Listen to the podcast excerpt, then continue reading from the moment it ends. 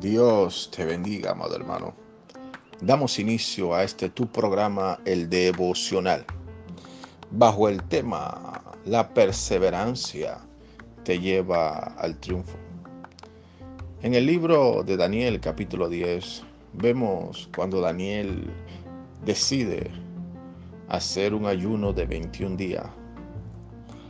Dice la palabra de Dios que cuando el ángel Gabriel se le aparece a Daniel, le explica a Daniel, desde el primer día que dispusiste en tu corazón humillarte delante de la presencia de Dios para entender las cosas venideras, desde ese primer día ya tu oración fue aprobada. Amado hermano, algo que me llama poderosamente la atención es que Daniel perseveró.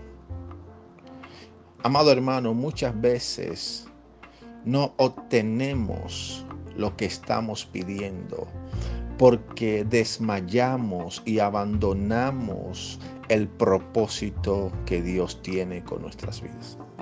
La perseverancia te va a llevar al triunfo. Y quiero decirte en el nombre de Jesús que aunque hoy no estés viviendo aquello que refleja tu oración, el Señor va a responder tus oraciones. Solamente sigue perseverando y mantente firme en la posición que Dios te ha otorgado.